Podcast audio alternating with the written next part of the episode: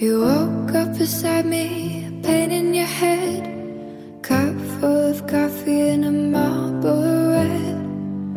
Right back to your old routine again. 这个问题其实我是非常有感触的，因为我觉得他就是最早的时候的那种医术啊，就像原始人的那种医术，就很像艺术的起源，就有一点巫术起源说。最早的那种大医，你看每个部落里的大医，他其实都是巫医。你看他那些好像很神奇的治疗方式，其实就觉得现在觉得很不可思议，但那个时候好像又觉得就是很正常。就比如说像什么。童子尿可以治病，像什么？我小的时候就是生病的时候，我奶奶还会去庙里求个香灰给我喝。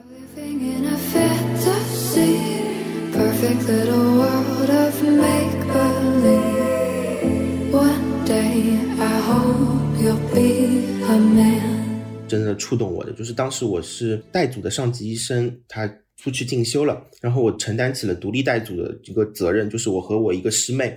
撑起了半个病区，大概有二十来个床位的病人。当时我们科室承接了很多华山医院 ICU 转来的危重病人，就那种病人都打着呼吸机来的，然后又有多重耐药菌感染。有时候他们做的手术之后，我还要给他不停的做腰穿，去检查他的脑脊液的一个情况，然后不停的给他换药，然后病史又特别复杂。然后晚上我可能还要做一些脑出血、脑梗的急诊手术，就需要能够尽量独当一面的。就是我自认为，我觉得我这半年里面是。做到了最好的，很多病人是顺利出院了，但是也有一些病人情况不太好，恶化了，甚至死亡。就过去面对这种病人不太好的情况，我有自己的心理防线，就是我觉得这个跟我没关系，我是按照上级医生的指示干活。就比如说主治医生叫我做什么，主任医生叫我做什么，我其实没有太多自己的一个自主权。那病人如果情况不好，那应该不是我有任何决策上面的失误。但是如果我自己独立承担责任、独立带组的之后，我就一次次破防了，就很内疚。就病人每次情况不好，我都心里很难过，就觉得是不是我没有给到他们更好的治疗，没有给他们更好的方案。然后我记得我有一个病人做脑出血手术以后，反反复复感染，感染了大概有大半年时间，八九个月。我后面为了想让他赶快好起来出院，我都去普陀山祈祷他赶快能够好起来。然后就是这样的压力下，我觉得我再待下去可能就是真的要抑郁了，所以。我那个上级医生回来之后，我就跟我们科主任提了辞职。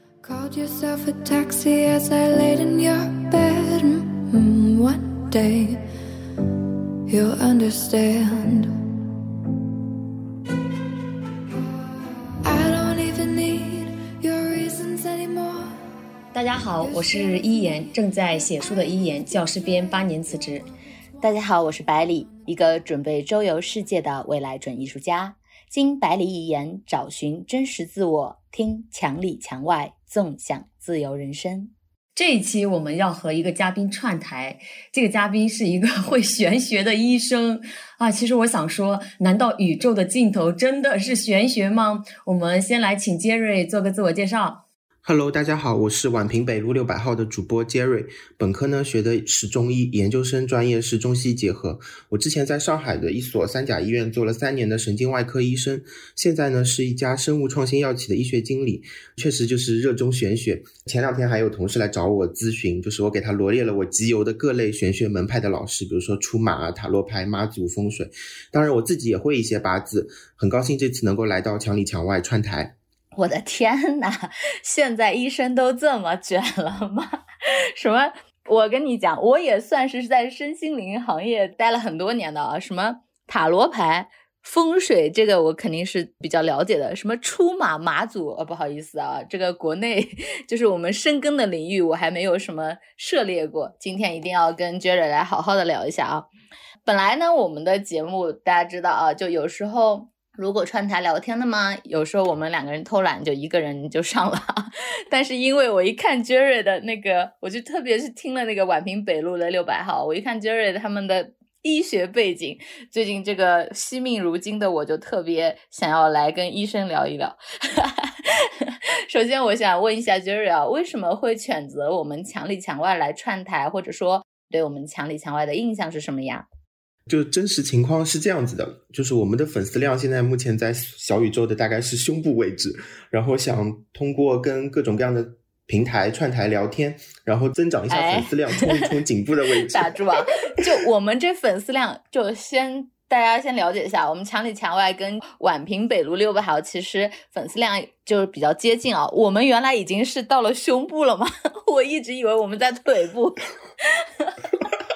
呃，我们到了胸部了，真的吗？自信一点。真的吗？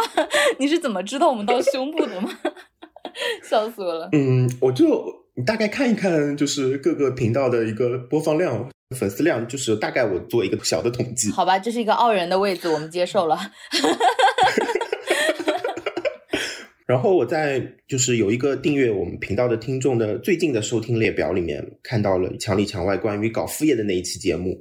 然后我听了之后，又顺藤摸瓜找到了一言的另一档节目，就是那个一百个离开体制的女孩。就我想这个能谈的呀，我就立刻加了一言的微信，然后说我可以来串台。就是本来我是打算和我们另外一位女主播东东一起上的嘛，她还是在医院里面继续做医生的。但是就是因为她还没有离开体制，但我又离开体制了，我是来不及变性了，所以她又没办法上那。机缘巧合之下，那就只能我先来墙里墙外串台了。哎呦，笑死我了！原来性别还是有那么大的限制的。一言，你看看，你给了我们墙里墙外机会，我要笑发财了。我想说，如果你实在想去串台一百个离开体制的女孩，可以去考虑变性。我这里要插一句哈，其实我刚开始做这个访谈节目的时候，就有很多个人问我，他说你为什么不去采访男孩子？当时还是一个男生的提问。那个时候大概是在去年的七八月份，我刚开始做这个采访的选题。其实那个时候我有着 非常强烈的厌男情绪，我说我都不想和你们男孩子聊天，好吗？当然没有直接说出来。但今年我还好，我觉得有突破了这个卡点。哎，我觉得我我倒是还好，不厌男。但是我觉得女孩子是一个很美好的生物。对啊，你可以考虑名字换一换嘛，一百个离开体制的男孩 and 女孩。不要这样了，这样可能就又有点什么故事了。对对对，嗯，那继续。其实我有收听墙里墙外的几期节目，然后也有世间两位主播的朋友圈，你们朋友圈发的很积极。然后我也发现真的是宝藏，就是一言离开体制以后，有一种破茧绽放的自信与自由。然后以及百里你在大理玩的很开心嘛，我真的就是这种数字游民的生活，让我也很向往。啊，OK，既然 Jerry 给我们这么高的评价，我也觉得要给我们墙里墙外来一个自我介绍啊，让宛平 北路的听众朋友对我们有个了解啊。我和一言呢，我们两个是。可以说被体制和家庭期望的那种城市啊压抑多年的两个女孩子，然后我们两个挣扎了很久，就一起从也不是一起吧，就先后从体制内辞职了。我们想要去探索自己的人生，就像开头说的，依然想去做一个作家，而我的梦想是做一个周游世界的艺术家。所以呢，在这个过程当中有很多。心路历程，我们就很想表达，我们就做了一档成长类播客，也就是我们的墙里墙外。原来我们是想讲我们在体制内生活和编制外的一个碰撞，所以叫墙里墙外。但现在我们两个人都在墙外了，我我们现在是一起携手闯到江湖，记录我们的成长和见闻。如果喜欢我们的朋友，也可以一起来看我们在现实世界如何升级打怪呀。好的，好的。其实我很好奇，杰瑞，就是你当初为什么会去学医？是自己感兴趣，还是说，诶，我随大溜去报了一个专业？因为我自己的经历哈，我当时初中毕业，我没有去读过高中。因为数学偏科太严重了，其实家里人给了我两个选择吧，就是一个护士，然后一个老师，好像除了这两个就没有其他的选择了。我当初说实话，就是听的家人的意见去读的师范。我很好奇，就是你是怎样去学的？哎，要去学中医。我当时记得高中的时候，家里人也没有给我任何意见，我也不知道自己对什么感兴趣。然后我们当时。填报志愿的模式跟现在不太一样，是平行志愿，就是在高考之前先把志愿填好。那我其实就随便翻了翻那个填报志愿的那个手册，按照平时发挥的水平嘛，就由高到低呢填了四所大学。我记得当时填了财大、华政、同济，然后中医大其实是偏后我保底的一个学校的，其实，然后没想到就真的考的不是特别好，就保了底。天呐，我我这句话听不下去了。真的，中医大保底，这是在凡尔赛吗？我刚刚才说过，我没有参加过高考，没有读过大学，马上我就聊不下去了，emo 了哈。我们不是刚聊完一期高考吗？这绝对是学霸中的学霸。哎，那个 Jerry，你那个时候是先填志愿，然后再高考的吗？对的，我们上海有几年是这个模式，后来又变成先考试再填志愿了。对呀，你应该比我们小啊。暴露年龄了吗？这是，就是上海是有这么几年的时间，大概五六年的时间都是这个模式。好的，好的。后来又改回来了。看你好像不是很愿意暴露你大概是几几年的，我们也就不聊了。留点神秘感。OK OK，对对，不是相亲节目，你放心啊。好的好的，我想问问杰瑞，就是你为什么要离开体制？你一共在体制内工作了几年呀？我一共是在体制内正式工作是三年嘛。我觉得我其实当初还是蛮幸运的，遇到了一个对我很好的研究生导师，然后让我留在了体制内。就可能现在体制内还是很多人的梦想，就真不是我凡尔赛。但是关于离开的原因，其实我也有听自由生长来串台的那一期，就很多原因跟那位医生的主播都很相似。就比如说加班很多，医生的值班很多，就值班特别密集。然后没有自己的时间，没有自己的生活，整个收入其实也不是特别高。就在上海这个城市来说的话，只能说一般般。然后他也有说到，就是整个职业路径的晋升，就你一眼望到头，就是你要做到什么什么程度，然后发多少文章，你才能晋升。然后另外还有一点就是，我的科室其实是在一个中医医院的西医科室，就相对比较弱势。然后这个医院的平台也比较弱，虽然是个三甲，但是也。不是特别头部的三甲，但是在准备跟你们聊天之前，我又在回想这次要离开的原因。其实，我想是有一件事情是真的触动我的，就是当时我是带组的上级医生，他出去进修了，然后我承担起了独立带组的这个责任，就是我和我一个师妹撑起了半个病区，大概有二十来个床位的病人。当时我们科室承接了很多华山医院 ICU 转来的危重病人。就那种病人都打着呼吸机来的，然后又有多重耐药菌感染，有时候他们做的手术之后，我还要给他不停的做腰穿，去检查他的脑脊液的一个情况，然后不停的给他换药，然后病史又特别复杂，然后晚上我可能还要做一些脑出血、脑梗的急诊手术，就需要能够尽量独当一面的，就是我自认为我觉得我这半年里面是做到了最好的，很多病人是顺利出院了，但是也有一些病人情况。不太好，恶化了，甚至死亡。就过去面对这种病人不太好的情况，我有自己的心理防线，就是我觉得这个跟我没关系，我是按照上级医生的指示干活。就比如说主治医生叫我做什么，主任医生叫我做什么，我其实没有太多自己的一个自主权。那病人如果情况不好，那应该不是我有任何决策上面的失误。但是如果我自己独立承担责任、独立带组的之后，我就一次次破防了，就很内疚。就病人每次情况不好，我都心里很难过，就觉得是不是我没有给到他们更好的治疗，没有给他们更好的方案。然后我记得我有一个病人做脑出血手术以后，反反复复感染，感染了大概有大半年时间，八九个月。我后面为了想让他赶快好起来出院，我都去普陀山祈祷他赶快能够好起来。然后就是这样的压力下，我觉得我再待下去可能就是真的要抑郁了，所以。我那个上级医生回来之后，我就跟我们科主任提了辞职。哎，其实我听 Jerry 的这段经历，我还蛮有感触的，因为我的堂哥和我的表弟都是我们那边的医生。我堂哥是在 ICU 的，我就觉得他好忙好忙啊。医生的晋升就是你们要考很多的试嘛，这是一条。然后他面对那些病人的时候，就是常常会加班到半夜。我看他的朋友圈，就是常常就是那种半夜发一条，就是又有一个什么病人的那种，我觉得好凄惨啊！啊，对我以前也经常什么半夜发一条，那时候有一段时间，互联网上面流行那种什么工人阶级风的那种什么图片口号的那种那个图片，我一直在用这个图片发，什么今天又收病人了，什么今天又加班到两点，什么？哎，我前两天跟我朋友聊关于这种辞职的一个状态，因为他是大厂离职的嘛，我们就说的就是。我和他，我们是主动选择离职，且我们的环境是非常的好的状态。所以我们挣扎了很久，因为你从一个舒适区出来，然后像你和一言，我觉得有一点就是有一些导火线，就比如说，其实像你的状态，就是你自己已经被折磨的不行了。因为我最近在看中医的时候，我在大理调理身体嘛，我当时跟我们的老师聊了一下，因为他是学佛的嘛，然后他说本自具足，爱满自溢。就如果你把自己搞不好的时候，你是没有力气去爱别人的。我觉得你也是这样，因为你已经在像陀螺一样的这种工作状态中很久，然后你的精神就是你的体力已经被消耗的很难受了，再加上你的精神，就每天面对这种病人啊，精神压力啊，你就会被更消耗。我觉得是不是都有点怀疑人生了？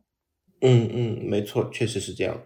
其实我刚刚在听杰瑞讲的这一段的时候，我就是鸡皮疙瘩都起来了，因为我有一种情景代入。如果我作为一个医生，那病人就是我看着他去死亡、去离开这个世界。我觉得我的心理防线可能就是我这种人来说，我更受不了。而且我看杰瑞说，甚至还去普陀山帮他祈祷，尽快出院。其实从刚刚的这次对谈中，我对医生就又有了不一样的了解。就之前我那个另外一档节目《一百个离开体制的女孩》，那个女生也是医生嘛。但是我身边从小到大，就是我亲戚呀、我朋友都没有去当医生的。但其实我没有想到，从一个医生的视角来看病人，面对病人的死亡的时候，其实是在一次次突破自己的心理防线。我觉得啊，这一点我感觉医生太伟大了，真的。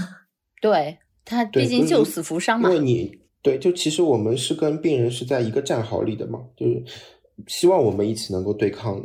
疾病对抗死亡，但是很多时候我们都是很无力的，就这种无力感，以前我在实习的时候或者规培的时候没有那么强烈，但是真的自己承担这个责任的时候，就这个无力感特别强烈。是的，是的，我感觉其实我每次不喜欢去医院，就我去医院体检或者是带我妈去医院，我我感觉那个医院的气场就在吸走我的能量，我就就很不舒服，我可能对 就觉得没病也要得病过来。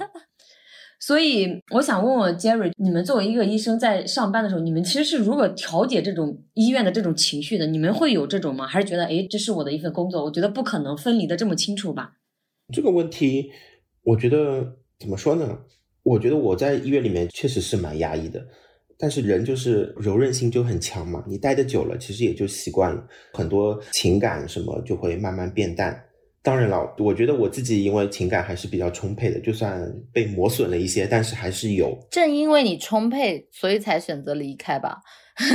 因为我觉得麻木才会让你，就是你麻木的久了，你可能就会待得更久。因为其实我很清楚，我觉得跟老师有一点像，因为我一直是带高考的老师嘛。你之前说到祈福的时候，我就想到我们学生高考的时候，刚开始你就会很紧张。希望他们会更好，也会有这种冲动，想借助一些神灵的力量。因为我的学生考前他就会上个香，有些他就会拜考神嘛，就很好笑。然后我就会觉得是有这种概念的。还有一个就是你刚刚说的一个状态，就是心理调节。如果你在这个行业太久了，人很奇怪，你每年都干这个干这个，或者说你每天看到的病人都是这样这样。就是你对生死的感觉，有时候都觉得这就是一份工作，就像吃饭一样，就很麻木。哎，其实我今年哈就有一个体会，就是我没有从体制内辞职的时候，我发现身边都没有从体制内辞职的人。但当我真的辞职了，我现在辞职快一年了。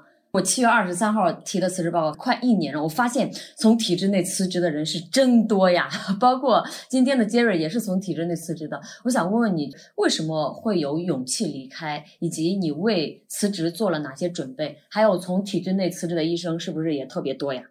先回答最后一个问题吧，就是体制内辞职的医生，就是这个问题有点幸存者偏差，因为我其实在上海是一线城市，医生离开体制的选择会比较多，就各种。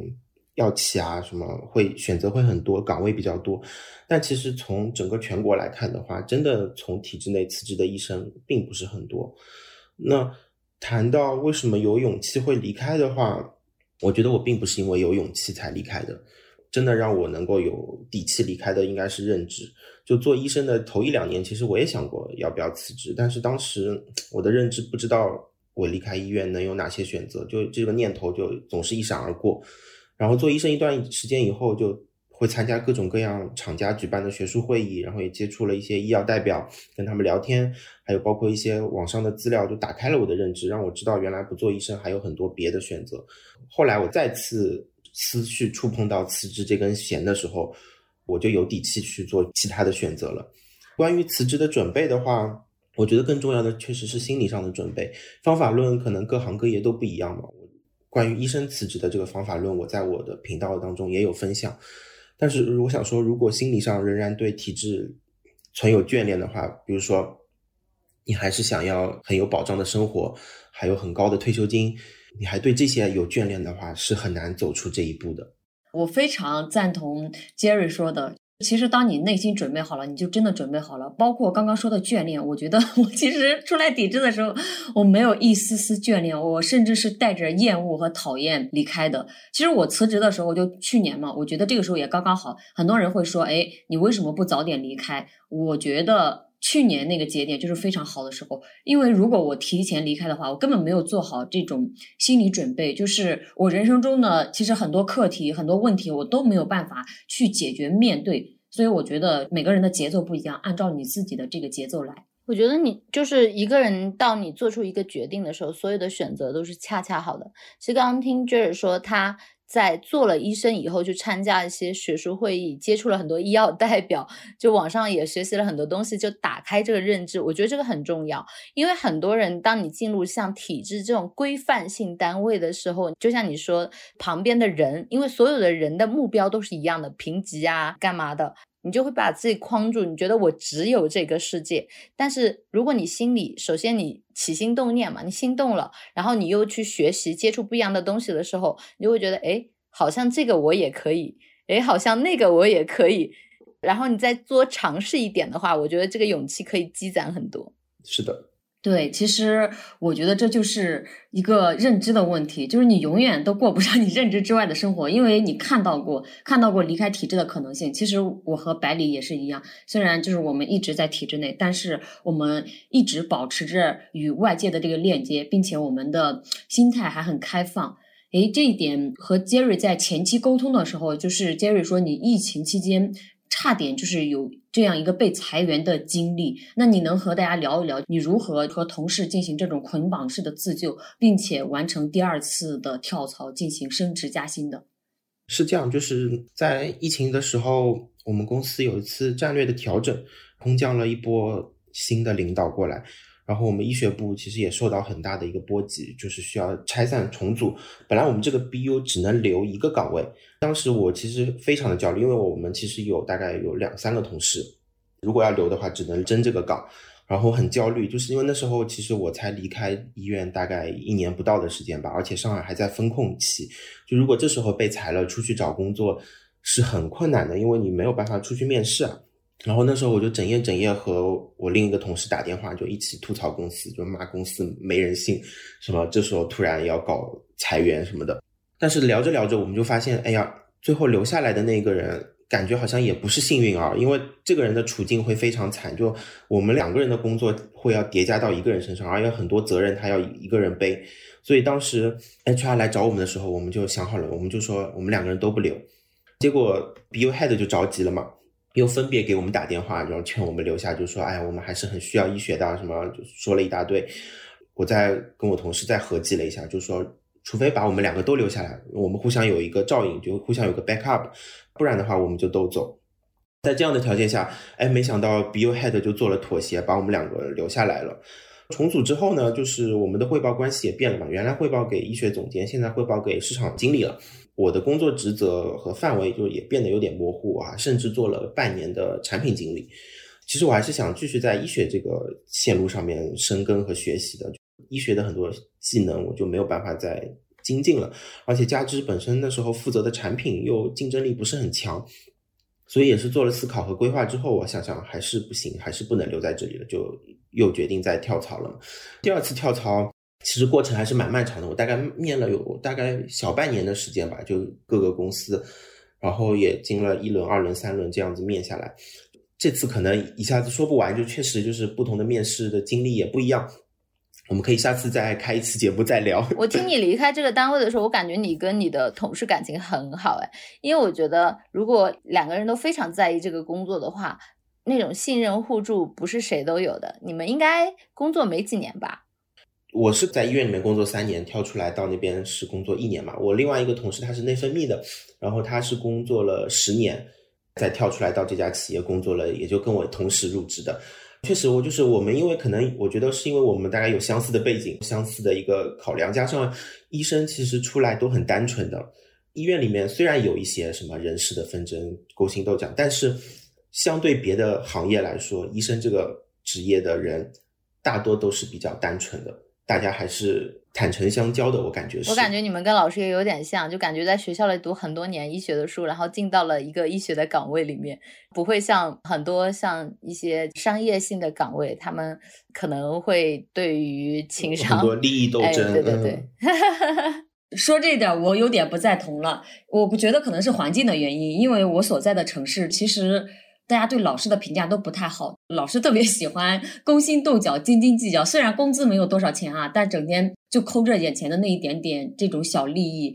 其实我觉得可能和杰瑞他的工作环境有关系。我之前采访的那个离开三甲医院的那个女孩嘛，她现在入职了一家公司，她就各种这种领导的关系呀、同事的氛围呀都比较好。我觉得可能和大环境有关系，包括刚刚 Jerry 他所讲的，他转型的就是为什么敢从体制内离开，是不是离开的人很多？其实看这个 个人，就是上海那边可能更多的机会，但你看我在小城市，我觉得我们整个这个市从体制内 离开的可能就我自己了，可能就是和环境有关系。但是我个人觉得，依然说的这一点，关于体制内老师很喜欢勾心斗角这一点，我觉得有，但是。看环境吧，有些地方比还是单纯的。我觉得体制内老师的勾心斗角，情商都不是很高啊，就是感觉很很拉拉，就是那种就是那种韩剧都不要看的啦，就是就是你一你一说话，我就知道你就什么水平了。我感觉你在我眼里，就是你不用过三招了，就不用开口，我就知道你要干嘛。就那种程度，我不屑跟你斗是吧？对，姐姐不屑跟你斗，就觉得很垃圾啊。但是你看，真的有一些很厉害的岗位，就像现在很多大厂，大厂也是存量竞争嘛。他们很多时候是为了各种环境。就是我在这边治疗的时候，发现一个案例出来的，他们是这样的：因为你在体制内有一个好处，就是你的直属领导他没有办法一己之力把你开除，他说一句话让你走就走。那如果在大厂的话，他们会 PUA，就是。我看到我那个朋友，他已经被 PUA 的不行了，就是他会用各种方式来迫你离开，然后他们的那种手段其实还是蛮厉害、蛮残忍的。我听下来，对的，就是刚刚白丽讲的，该笑死我。的确，体制内就是那种情商太低了，对，是能干出来的。哎，那我想继续问问 Jerry，就是你在转型的时候，其实你如何找到自己的这种优势，并且你是如何缓解职场的焦虑的？关于这个问题，我最近又有一点新的感悟。第一个是我们在新公司做了一个盖洛普优势分析，就大家有兴趣的话，网上可以搜一下。然后他就做我的先天优势的分析嘛，就发现。我的有一个优势或者特质排在很靠前的是适应，大概排第三吧。我也跟那个做盖洛普分析的那个教练有聊，他说这个适应它不是字面意思上的适应能力强，而是说我会一直选择让我舒适的环境去生存。就比如说我离开医院，可能也是我有这个适应的特质。当然，这个适应的特质反面就可能会有一些三分钟热度。我们其实受的教育一直说要规训，说你要做事要坚持不懈，有始有终。但其实那个教练是跟我说，不一定是这样的。你什么都学一点，就算没有学得很精，就比如说我现在在学一些八字什么的，我自认为其实我学的不是很深，没有系统性的学，但是会一点点。然后有时候跟朋友出去喝酒聊天的时候，哎，我稍微帮他们看看手相，看看八字，有说中这么几点，就其实已经很开心了，已经让我很快乐了。又比如那个给我解读分析报告的教练，他的女儿也有这个适应的特质，他说他。的女儿本科学的是艺术嘛，然后后来毕业之后又发现对教育很感兴趣，研究生又去学了教育，现在在美国的一个大学做课程优化的工作，就给一帮老教授重新编辑他们、设计他们的课程，然后做一个优化。其实我跟他说，我原来也有焦虑，觉得自己的学历背景不足以支撑我在企业的医学部走很远，因为我知道我们的这些医学总监啊或者 CMO 啊，他们的。背景都很漂亮，要么有海外留学背景，要么都是博士，怎么讲 top 的九八五的博士出来。后来我现在想通了，就是这个没有什么关系，就是我现在的收入，我觉得我是够花的，这些钱是够的，工作内容也是我喜欢的。就如果将来我在这里待的不开心了，在在医学部这条路上待的不开心了，那我自然可能会找一条别的路径，比如说像你们一样，我也去做数字游民，或者说我也在离开企业自己创业都有可能。那学着接纳自己的优势或者特质。就机会自己会来的，水到渠成。关于薛来说的这一点，因为我昨天我刚跟我一个朋友吃饭，他是做就是心理学嘛，他是大学心理老师，然后辞职出来的。当时聊的时候，因为。就现在这个时代的关系，还有性格的关系，就是你会很开放，你会接触到各种的资源，你很难说像以前，就比如说给你关在一个房间里，你就只能画画，然后你画到抑郁为止。你会发现，哇，我可以去做游民，我可以去看山看海，然后我可以去做心理的工作者，然后我又可以去做教育，我又可以去做很多事情，你就会发现自己。是可以去做很多事情，且你对世界有好奇心，你很想去学很多东西。这个时候，就是我们在传统文化当中的，就是这种我们的理念就是什么从一而终，然后就是那种坚持不懈、有始有终嘛，对吧？你就会有一个负罪感和一个自我的一个斗争的过程。但其实我昨天聊的时候，他跟他跟我说，其实这是我们的一个惯性认知。他给我推了一本书，叫做《没定性也是一种优势》，就是你的人生不用那么早给自己下一个做这个就一定这一生都是这个了，你还是可以有很多的机会去开拓新的人生和新的优势篇章的。对，现在就大家都在说第二职业曲线嘛，就你可能二十几岁到三四十岁都是第一职业，你可能就是在三十几岁、四十几岁这个阶段又在酝酿第二职业，然后又可能将来还会有第三职业。会的，会的，我觉得都有。嗯，说回到第二个，就是关于焦虑。就现在这个时刻，我觉得中国年轻人的焦虑好像到达了一个巅峰的感觉。就大家有一些就觉得毕业就失业，大家的这个青年失业率很高。三十五岁又面临着一个裁员，国外嘛又俄乌大战，然后美国又对我们贸易封锁，全面的绞杀，就整个世界感觉都处在一个大变革的前夕。就。我们的焦虑，我觉得在于物质普遍不满足，精神普遍不安宁，不知道怎么在这个时代能够安身立命。其实这个困难，这个问题，古人都经历过、思考过。就东晋的书法家王羲之，其实就问过这样的问题。就《兰亭集序》里面，他一开始说：“天朗气清，惠风和畅，仰观宇宙之大，俯察品类之盛。”然后转头又说到：“哎呀，妇人与相知，俯仰一世，或取诸怀抱。”然后啪啦啪啦说到后面。相之所兴，俯仰之见，以为成绩，犹不能不以之心怀。然后就觉得，哎呀，随着时代变迁，这一切都会过去。过去让我们开心快乐的事情都会过去，我到底能留下什么？然后是不是就像我们朋友闲聊的时候，一开始很开心，就转头聊到某个事件之后，就大家悲从中起，就觉得事事不如意。临江仙的杨慎也在充军的时候写过，就滚滚长江东逝水，浪花淘尽英雄是非，转头空成败。青山依旧在，几度夕阳红。然后《春江花月夜》里也是写，就是人生代代无穷已，江月年年望相似。不知江月待何人？但见长江送流水。就古人都不约而同发出同样的感慨：哀吾生之须臾羡长江之无穷。就这个世界的变化总是琢磨不透。就我们这一代的年轻人，感觉已经不可能再有上一代的那一个时代的红利了。就世界变化之快，就到底我们在这个世界如何自处？一一言，你发现了没有？嗯这就是学霸。没有没有没有，我们两个一愣一愣的，我们两个听的都没有反应过来。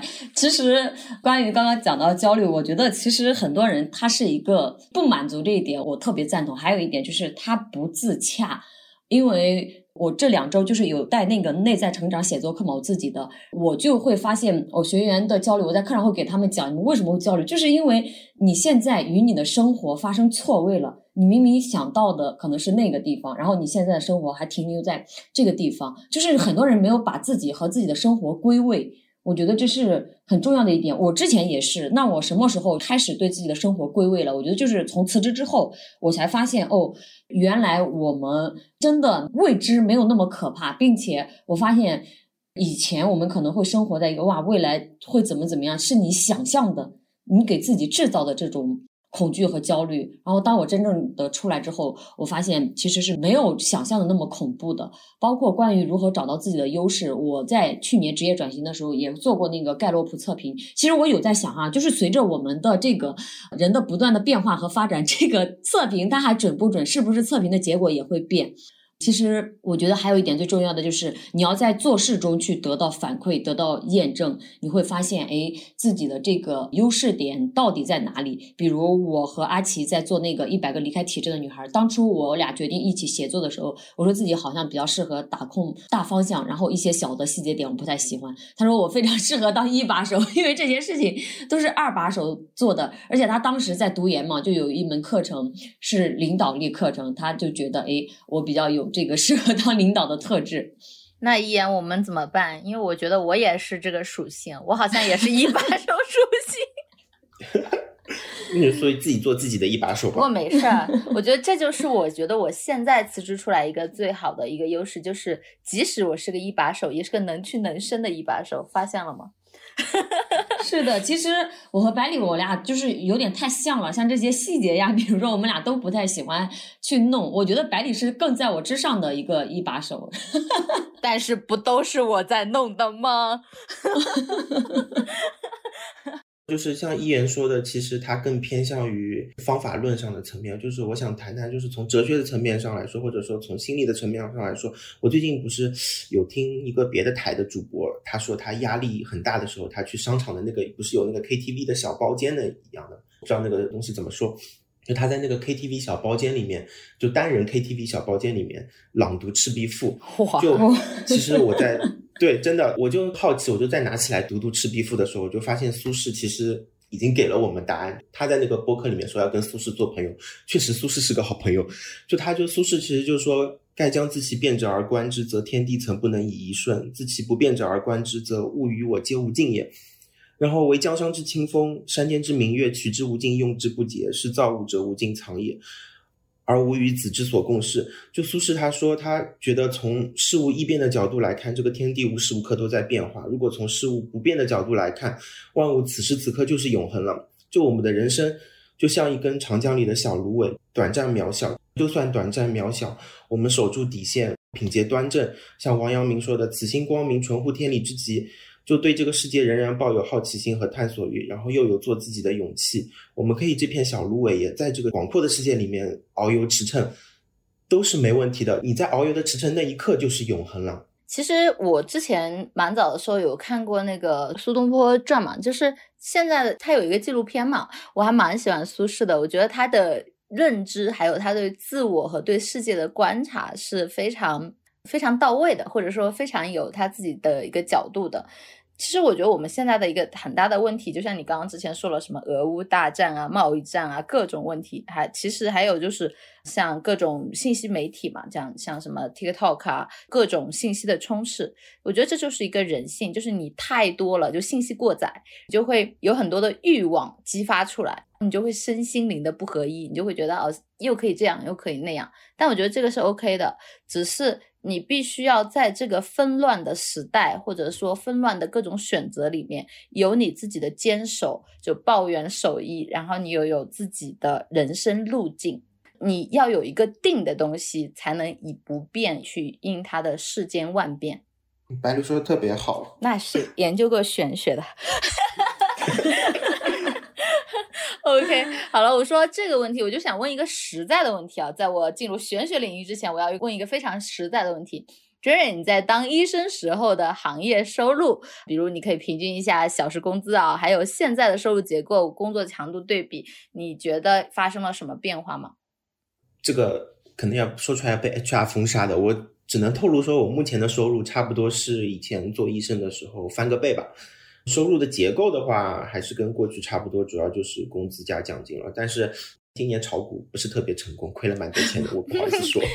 然后现在就这样看的话，收入结构还比较单一的。然后也在想尝试更多的可能性，扩大收入来源。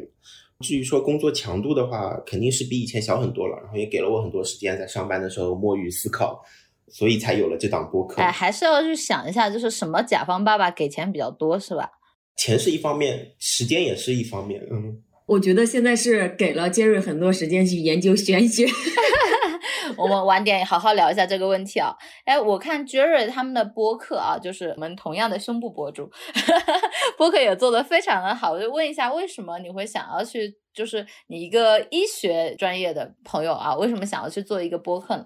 就像前面说的，我就觉得工作少了很多以后，我就有了很多时间思考自己到底想做什么嘛。本来想说，哎呀，要不试一下自媒体，就拍拍抖音什么的。但是我又其实就是 I 人嘛，不太想露脸，拍抖音的制作成本其实有点高，所以就有朋友提起来，哎，可以做播客啊。然后我就跟另外一个朋友合计了一下，就是那个在体制内的那个东东医生。就说，哎，那就我们做一个播客吧，讲一讲在医院里面的见闻。我们创立这个频道的初衷，就想说，医学的壁垒其实是很高的，我们不能说就一定能给观众或者听众打破这个壁垒，但至少我觉得能在壁垒上面挖一个小洞，就让大家能够真的窥见医生真正的在想什么。就好像你有一个医生朋友一样，就给你诉说医院里面的八卦或者黑幕，或者说，如果你有一个哪里不舒服了，我们能用我们的医学知识，然后给你做一些科学的解答。另外，我想说有一点就是，现在做播客对我来说也是一种持续的学习。医生本来就是一个终身学习的职业。就有点像费曼学习法嘛，就很多医学知识其实你需要温故而知新，还有很多新的知识出来。我原来在医院里面的时候，其实是没有心思或者没有精力去接受这些新东西的。出来之后，包括甚至做播客之后，就接受到了特别多的行业的最新的资讯。然后我再重新消化学习之后，再用通俗易懂的语言传递给大家，这点对我来说是我做播客来说最大的一个收获。这一点我真的是想要给宛平北路六百号打个广告啊！为什么呢？因为我其实我是做了很多功课的，言，就是为什么这么说？就是我还真的去听了好几期，我去看他宛平北路里面有哪些我比较关注的这个身体问题。毕竟我是一个养生咖嘛，对吧？然后我就发现。我那天去听他们那一期讲睡眠的，我太有感触了。我最近不是睡不好嘛，他就说你早上起来就光线对你的睡眠也有作用，这是我第一次听到的。你最好你的窗帘要露出一个缝，让早上的阳光晒到你的脸，就是在照耀到你的眼皮的时候会产生什么什么。什么化学反应我不知道啊，反正是比较好的，就可能要唤醒你吧。然后在下午，就是太阳落山的时候，你要去散散步，让这个落日的余晖再照照你，好像又有什么光合作用。反正就是，我觉得就是我听到了，除我原来对睡眠的认知，他们会跟你说啊，你弄个什么冥想的音乐啊，然后就晚上放松啊。根本放松不了嘛，对不对？但是当我去听他们这一期播客的时候，我发现他们从很专业的医学角度，又很通俗易懂的告诉了我，我可以去做一些什么样的方式，我觉得特别好，真的。其实我刚刚在听完杰瑞聊了之后，我想问问杰瑞一个问题：聊完这期播客，我们可以成为朋友吗？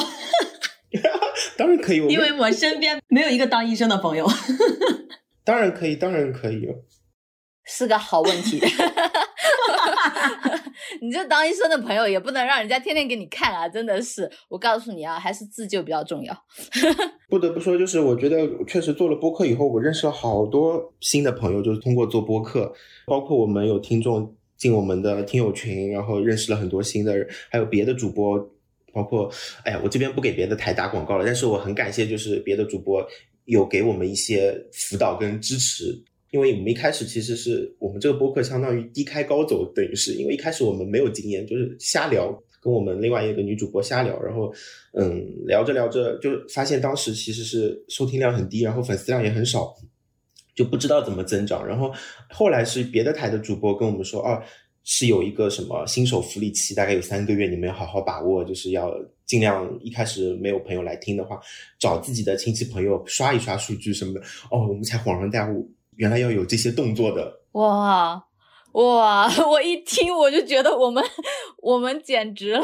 就是我昨天有一个朋友，他就我那个心理学朋友就问我们，他说你们的播客做的很成功，你们是怎么做的？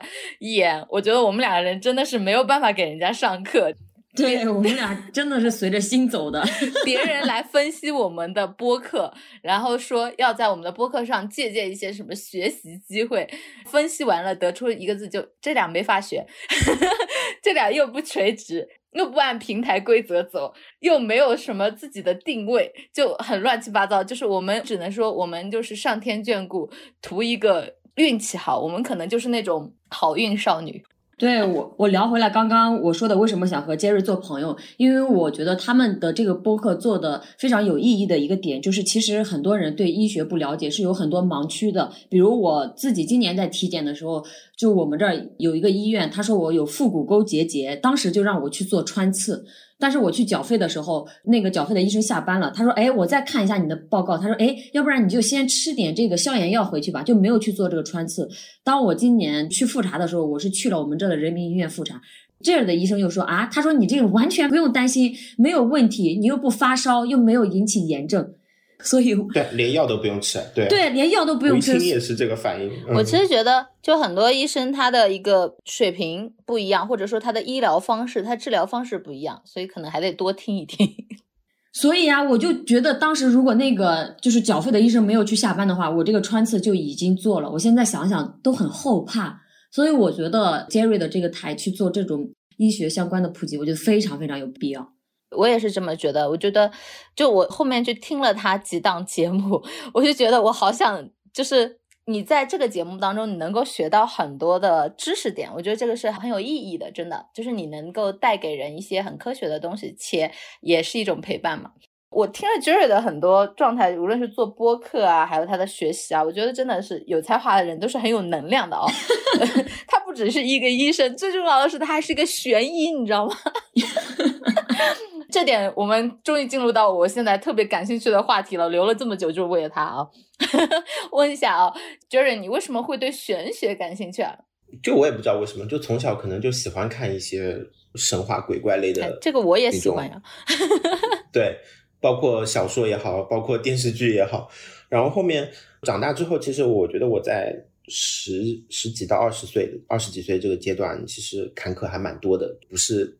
大家想的那么一帆风顺，然后就这时候就是想要找一个答案嘛，就通过玄学可能给了我一些寄托，然后也让我找到了一小部分答案。我觉得苦难和坎坷它是一种引导，就是本来你是这条路的，你可能遇到了一个坎儿或者石头，你就得转个方向。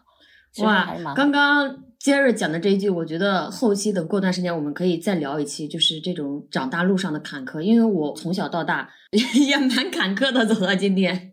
真的就是一路，我会觉得就像一个升级打怪的过程一样，因为中间也有，我也找过算命的，然后算命的说我什么十五岁到二十五岁就比较坎坷。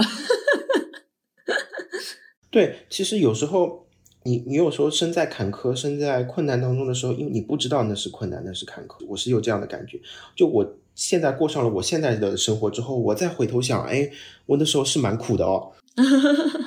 是的，是的。哎，那我看你，你又是学医的嘛，或者说你喜不喜欢你的专业？你觉得玄学和医学之间有没有什么关联性？第一个问题吧，我喜欢，我觉得是有时候是流动的。我觉得大部分时间，我觉得我还是蛮喜欢医学的。我命宫里面，我看紫薇的命宫里面有一颗天良星，天良星就是一个老灵魂，就喜欢帮别人解决别人的困难，像一个老者一样的给年轻人。教导，然后让他们走出困境，就这种感觉。这我虽然没看过，怎么总觉得我也有这颗呢？你也觉得我也有。嗯，回头我可以帮你们看。好呀，好呀，好呀。好的，这是福利啊。然后至于说玄学和医学有什么关联的话，我觉得。万事万物都是关联的。虽然我是信玄学，就不代表我就是一个唯心主义。我的哲学观还是很就是辩证唯物主义嘛。就很多玄学的原理，只是以我们目前的知识水平没有办法理解。我之前有在准备英文面试，我写过一句话，就说 I think this world is interconnected。就我相信整个宇宙都是相互关联、对立统一的。我和你们都是统一的，我们都不分彼此，其实是。然后我们存在的在此时此刻在这里交流，思想上面有碰撞，其实都不是偶然，也都是其实都是造物者都设计好的。就举两个简单的例子吧，就比如说我们看雪花，就每一片，它其实你真的用放大镜看的话，都是很精巧的对称结构，而且每一片都不一样。又比如说我们现在刷短视频，刷到的。会越来越是你感兴趣的内容，背后其实就是有一套大数据算法，它推送你想看的内容。那我们的世界，我觉得很有可能也是这样子的，就我们经历的这一切背后肯定也是有一套算法，就是因为你的体验，然后你的选择，不断的让你，就是你的潜意识里面祈祷发生的事情，就不断的就这样发生了。你理解我意思吗？我最近在看一本书，就是《与神对话》，你也可以看一下，这本书写的蛮好的。就书里面表达的也是这个意思，就是他说我们都是神分裂出来的无数个小我，就神分裂出这无数个小我是为了体验证明自己的伟大，就是有那个经验。他是先让每个我小我都失忆，忘记自己是神，然后不断的经历，不断的体验，获得这个经验之后，再让每个我回忆起，哦，原来我就是神。那再回到医学跟人体的关联，就一花一世界，一叶一菩提嘛。就我觉得人体也是世界的投影。我之前有看一部关于藏医的纪录片，他就是说。你知道藏医是怎么诊断病人吗？就是西藏因为地广人稀，所以西藏的医生他经常要在千里之外给病人诊断病情。他方法就是让那个病人他自己走出家门，走九步，数九步，然后目光所及的第一块石头，然后交给这个藏医的徒弟，徒弟将这块石头再送回给藏医，藏医会根据这块石头上面他涂上一个特制的一个酥油，观察它石头的纹理质地，然后来给病人诊断病情。然后这个是不是很神奇？他都完全没有见到这个病人，也没有跟这个病人有任何沟通。然后又比如我另外一个大学同学，他是会奇门遁甲。奇门遁甲的本质其实也是一块时空切片，就像 CT 机扫描的一个人生切片一样。他通过这一个切片来判断你将来可能会面对的一些运势。呃，不只是将来的一个运势，是包括你现在的现状，然后将来的可能性的几种情况。解读它嘛，解读这个 CT 机。切片，就解读这个 CT 片一样感觉。嗯，啊，我听这个就是讲这个问题，其实我是非常有感触的，因为我觉得他就是最早的时候的那种医术啊，就像原始人的那种医术，就很像艺术的起源，就有一点巫术起源说。最早的那种大医，你看每个部落里的大医，他其实都是巫医。你看他那些好像很神奇的治疗方式，其实就觉得现在觉得很不可思议，但那个时候好像又觉得。就是很正常，就比如说像什么童子尿可以治病，像什么我小的时候就是生病的时候，我奶奶还会去庙里求个香灰给我喝，这个是什么原理啊？其实有一点，就现代的科学来说，可能就是觉得是安慰剂效应嘛。你有一个很强大的精神意念，就是说，包括周围人的他的潜意识，就是说，哎，你喝了这个就会好。然后，哎，你就可能就真的就好了。但是，但是其实可能还是有一些我们不知道的一些别的原理，什么的量子力学啊，什么这些，我们不知道，不代表它不对或者不存在。我能插一句，就是其实昨天下午我有带我妈去一个 类似神婆的这种地方。就是我妈自从考完科目三之后没有考过，她就整个人不对劲，什么胸闷呀、喘不上来气，然后吃药也没有用、没有效果，所以就一直去了我们家从小到大吧，就是生病如果这种。拿药治不好就会去的一个地方，然后去到那儿，他就说我妈撞到了一个什么东西，一个人，这个人是已经去世的，就是他好像类似在我妈身上的这种，然后就用了一些方法之后，让我妈回家怎么做怎么做，就昨天晚上我妈的那种状态就已经调整过来了。我觉得这是一个心理状态也有关系，如果你用科学的分析的话，对，其实有一些。朴素的一些科学分析是可以有一些道理的，就比如说我在之前听另外一个北京中医药大学的一个教授，他就讲，就是古代就是寡妇的床头灰，它也是一一味药。就为什么古代的床头灰会变成一味药？就是现在的科学它尝试理解的话，就寡妇的房间都比较阴暗潮湿嘛，然后没有阳光，然后它的这个床头灰就可能会长一种霉菌。把这个霉菌拿出来分析的话，可能就是我们的青霉素。那又比如说，就是古代很朴素的这种，就是防疫的这个理念，或者的疫苗的这个理念，就是那个《伤寒论》里面就它就有一个方子，就比如说夫妻两方哪一方得了一个病的话，另外一方想要预防的话，就把比如说女方的这个短裤把它烧化了，把这个灰喝了，其实就是跟我们现在打疫苗的理念是其实一样的嘛？你想想，抗体嘛。当然，我不能说就是它这个烧成的这个灰里面一定是有什么抗体，但是我觉得可能就他就在接触这个衣物的时候，接触到了一些已经被抵抗过的病原菌，嗯嗯，就获得了这个抗体。就是，所以中西医还是有融合的地方的。对，就我们现在如果用尝试用现代的科学来理解古人的一些。做法的话，是他们是有一定道理，因为他们是他们是经验医学嘛，他们通过他们的经验来总结出来这个方法有效，只是不知道为什么有效而已。啊，说到这一点，因为我最近刚好在大理调身体嘛，告诉大家我没有大佬的这个收入，我已经过上了大佬的老年人生了啊！我在大理嘛，就是我朋友给我推了个地方，说有一个很厉害的，就是中医老师啊，怎么怎么在这里做了一个养生馆，可以去治各种病，然后也可以去调理一下身体。然后我就慕名前去了。他给我看了一下，因为其实我觉得我的病，我现在觉得我就是心理状态。一言，我们录了那么多期播客，知道我之前的状态不是特别好嘛，一直自己觉得自己心里有病，阳了之后就喘不上气。去了他那里嘛，他会让你就先给你把脉，然后就是看你的一个症状，而且那个医生他还会看相啊，他会给你讲一些你最近的状态、命理的玄学。去了之后呢，他会让你在他那里疗程是这样的，先先干嘛来着？先泡澡，对吧？泡澡之后呢，刮痧。对，刮痧要刮背、刮腿，然后刮四肢，把你什么身体的气脉啊，就是这个脉轮，还有的经络全部给顺过来，顺过来了，然后呢，再泡脚，呃，就那个时候还要泡脚，泡脚，然后再刮痧，然后完了之后呢，就要艾灸，每天艾灸，且他那个艾很好，你每天要灸三个小时以上，全身艾灸。我现在觉得自己就是由内而外透着艾草味，我到哪儿就是行走的艾草机。确实治了这段时间，然后每天哦，你艾草完之后还得喝一个扶阳汤。他的理念就是，我们的人就是生病很大的一个问题，就是因为我们阳气不足啊，就可能我不知道中医里面是不是有这种邪气入体的一个解释呢？你觉得这种治疗方式是什么情况？Jerry，这个问题我也不知道怎么回答，就是我不知道他具体的方子是什么，然后给你艾灸的具体的是哪些穴位。但是我相信，如果你觉得你有用的话，那就不用去究竟它到底是怎么起的作用。它还有一点，我觉得是非常厉害的，就是也有一点玄学的部分，或者说。设置精神的部分，他们还会给我们清理这种负面情绪或者清理喉咙。我之前说的那个阿里的朋友就被 PUA 很惨的，他做四次清理，在楼下就是鬼哭狼嚎，就哭的这个撕心裂肺啊！就是他有很多被 PUA 的部分堵在他的情绪里了嘛，就影响他的身体。我这块是很好的。然后他说，嗯，说我们不说假话，就很真诚，没有这个问题。然后就会清理你从小的一些经历啊，在你身上一些记忆可能。受过的一些伤害，但我觉得这个东西我还是觉得挺有用的。他说我是很情绪型人格的人，因为我觉得很多人都是这样。我不知道这是西医还是中医啊？他说中医是治活人的，也就是他要去。告诉你什么样的生活方式是好的，是根据你的生活方式去调节，这样他们觉得才会是长期有用的。就比如说你像我出生在海边嘛，可能长期吃海鲜啊，他会觉得有一些湿寒啊什么东西。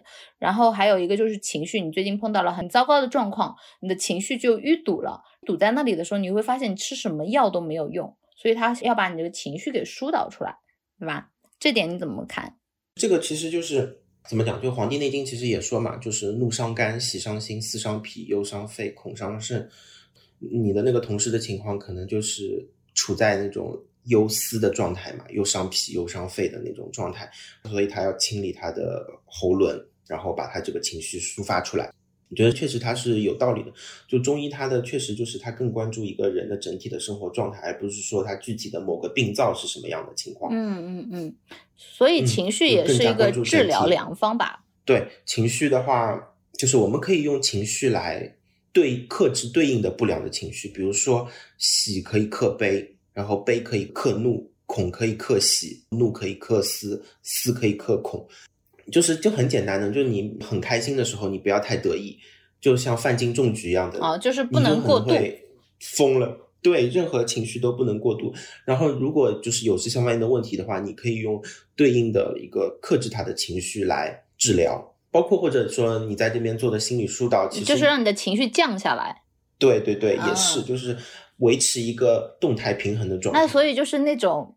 快乐或者说微快乐，但不要就是那种兴奋的状态。其实是如果就是它相对比较多的，在你的人生当中是比较好的。就各个情绪都有一些，其实没问题的，有高潮有低落，然后保证你这个整体的基线是平的就可以了。说到这一点啊，就是 我讲一下啊，这个情绪是良方这一点。我之前跟 Jerry 对稿子的时候，那时候晚上已经十一点了，那天他也好忙，你知道吗？我跟他对稿子，然后呢，这位 Jerry 大医生他正在吃冰淇淋，他吃完还吃了杨梅，你知道吗？真的是十一点哦，对吧？那个时候一言已经睡觉了。对，然后我就很难过，因为我觉得大半夜的诱惑我，然后我就说，就作为医生，大半夜吃冰淇淋这不太好吧？你是不是专业医生啊？你怎么回答来着，杰瑞？好像说的是快乐也是药嘛。对，他就给我回答我，他说 快乐也是药，就是让自己快乐也很重要。所以其实就是你不过度的快乐，其实很多时候就应该是你积极人生的一味良药了。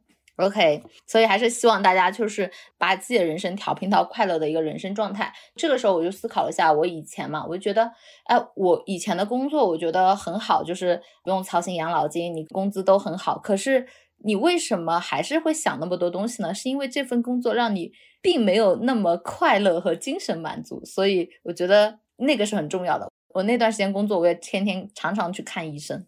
天呐，我找到了我吃胖的原因。我从来没有这么胖过，可能就因为辞职后太快乐了，变得心宽体胖。你现在还胖着吗？对，我昨天带我妈去那个地方，就那个神婆认识我嘛，和我有亲戚。她见到我的第一眼，她说你吃胖了。哦，好吧，好吧。那我们其实，在我们的生活还有人生状态当中，我觉得情绪其实是我个人认为不是最大，也是一个很大的一味良药了。希望我们大家都能在自己的生活当中把自己调频到一个相对比较快乐的状态。是的，是的，就是我今年有在看李欣老师的那个经典中医启蒙嘛，我不知道杰瑞知不知道这本书。我好像没看过这本。但是我觉得对我的帮助蛮大的，就是一些我原本会觉得啊，中医都是老头子 在干的事情，但是李欣老师他把中医就是用非常通俗易懂的语言来告诉我们是怎么回事，你的身体、你的情绪状态为什么会出毛病，我看了之后就对我的帮助蛮大的。我觉得非常好，就是你如果觉得他讲的有 用，你可以先试着做一做，到时候帮我调一调啊，就不用安利给我了，我应该没空看。那我安利给我们的听友，好吧？好的，好的。等一言到时候出点笔记啊，如果评论比较好的朋友，让一言分享一下笔记给大家啊。OK OK，那今天非常感谢 Jerry 跟我们的一个碰撞，也带给了我们好多这种。学习就是优良生活方式的这种经验和知识，比如像什么半夜吃冰淇淋这种啊，大家悠着点啊，不要过度啊，适量就好啊。快乐它是适量，不能太兴奋啊。嗯，OK，那希望我们的听众朋友也能够对于我们的节目有一些很好的反馈和评价，也可以去关注一下宛平北路六百号啊，可以有很多新的一些科学知识和你完全不知道的一些身体小妙方啊。那我们今天的录制就到这里啦。好的，谢谢谢谢百里一言。这里是墙里墙外，我们陪你一起探索人生更多的可能。我们下期再见啦，拜拜，下期见，拜拜，拜拜。我在十面埋伏、四面楚歌的时候，把酒与苍天对酌。纵然一去不回，此战又如何？谁见万箭齐发，星火满天夜如昼，刀光剑影交错。而我枪出如龙，乾坤撼动，一笑破苍穹，长枪刺破云霞，放下一生牵挂，望着寒月如牙，孤身纵马，生死无话。风卷残骑裂甲，血染万里黄沙，成败笑谈之间，与青史留下。